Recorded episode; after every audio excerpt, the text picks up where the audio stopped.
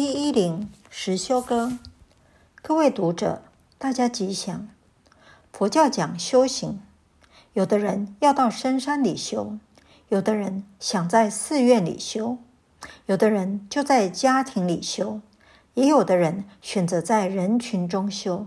其实，真正懂得修行的人，处处都可以作为修行的道场。另外，喜欢参禅的人，到禅堂里打坐，喜欢念佛的人到念佛堂里静修，喜欢学密的人到禅堂里结印，喜欢闻法的人到处听经，也有的人喜欢到寺庙里做早课，有的人喜欢参加假日共修法会，有的人喜欢结伴朝山，也有的人喜欢行善作福。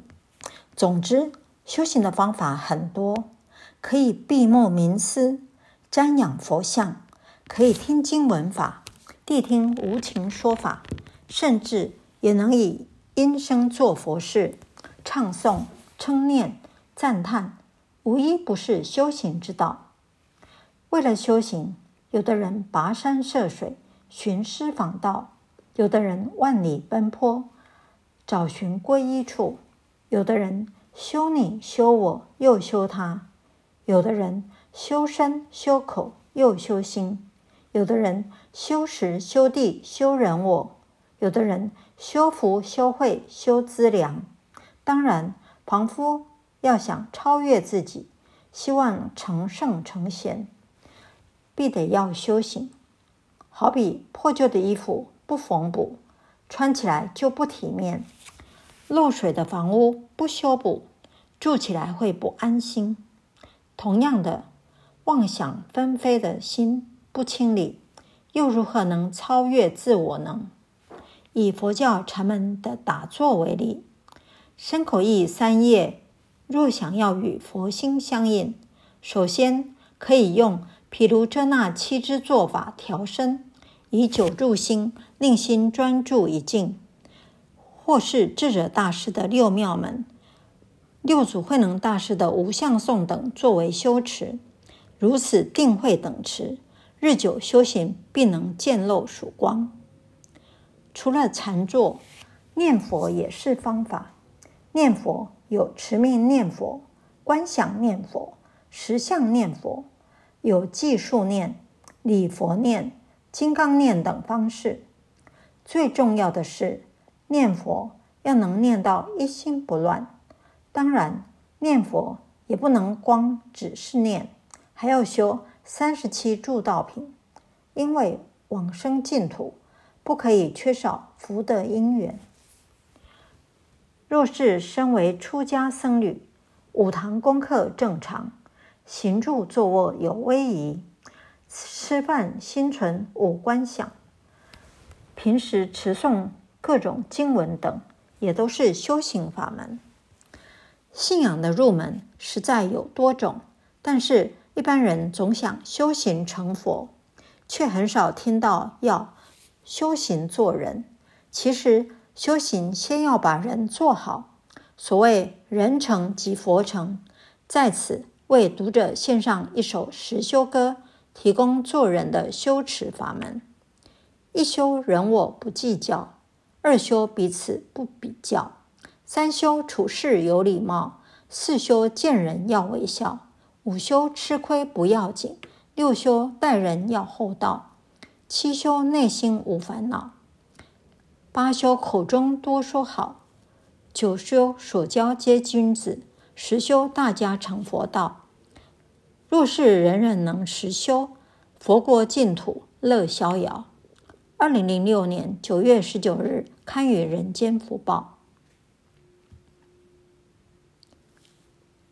一一三不肯放下，各位读者，大家吉祥。有一个青年爬山时不慎滑入山谷，所幸及时攀住一根树藤，没有跌死。但他抬头一看，上面是悬崖峭壁，下面是万丈深坑。这一下，赶快大叫：“佛祖救我！佛祖救我！”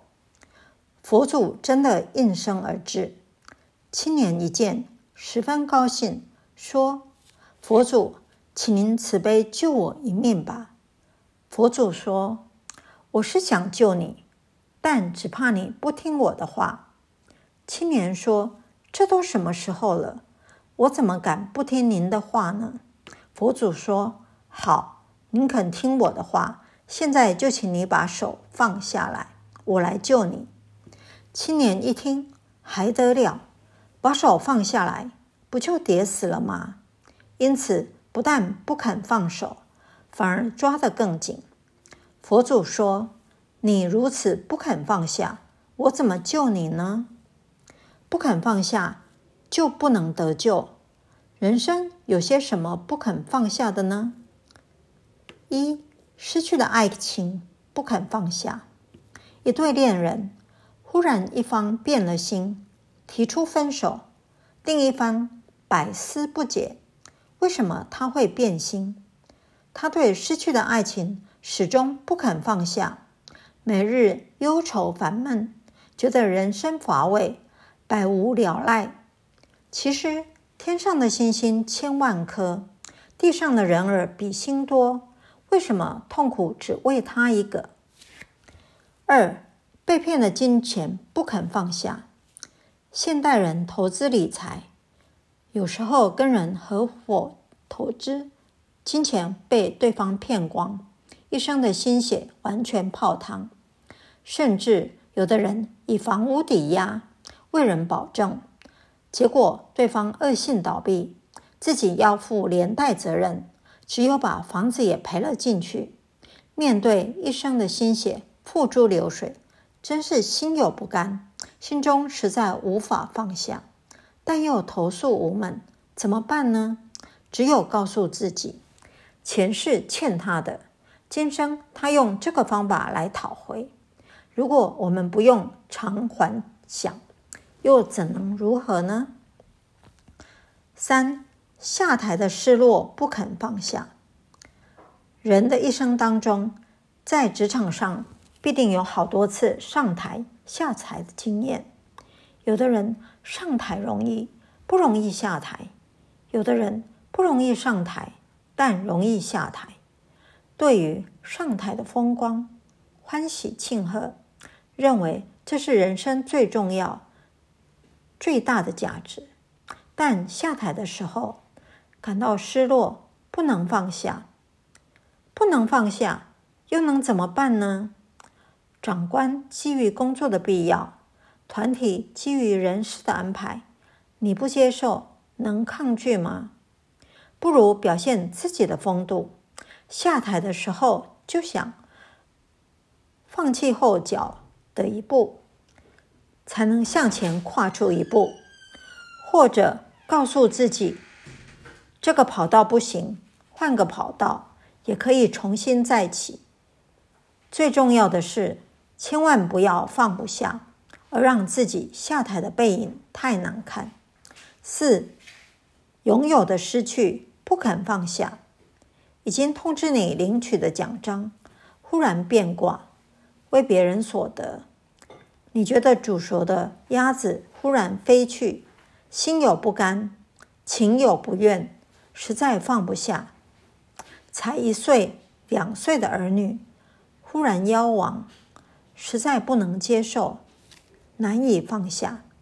世间上，多数人对过去的光荣的岁月不能放下，对过去的人情关系不能放下，对于失去的你不能放下，又能奈何？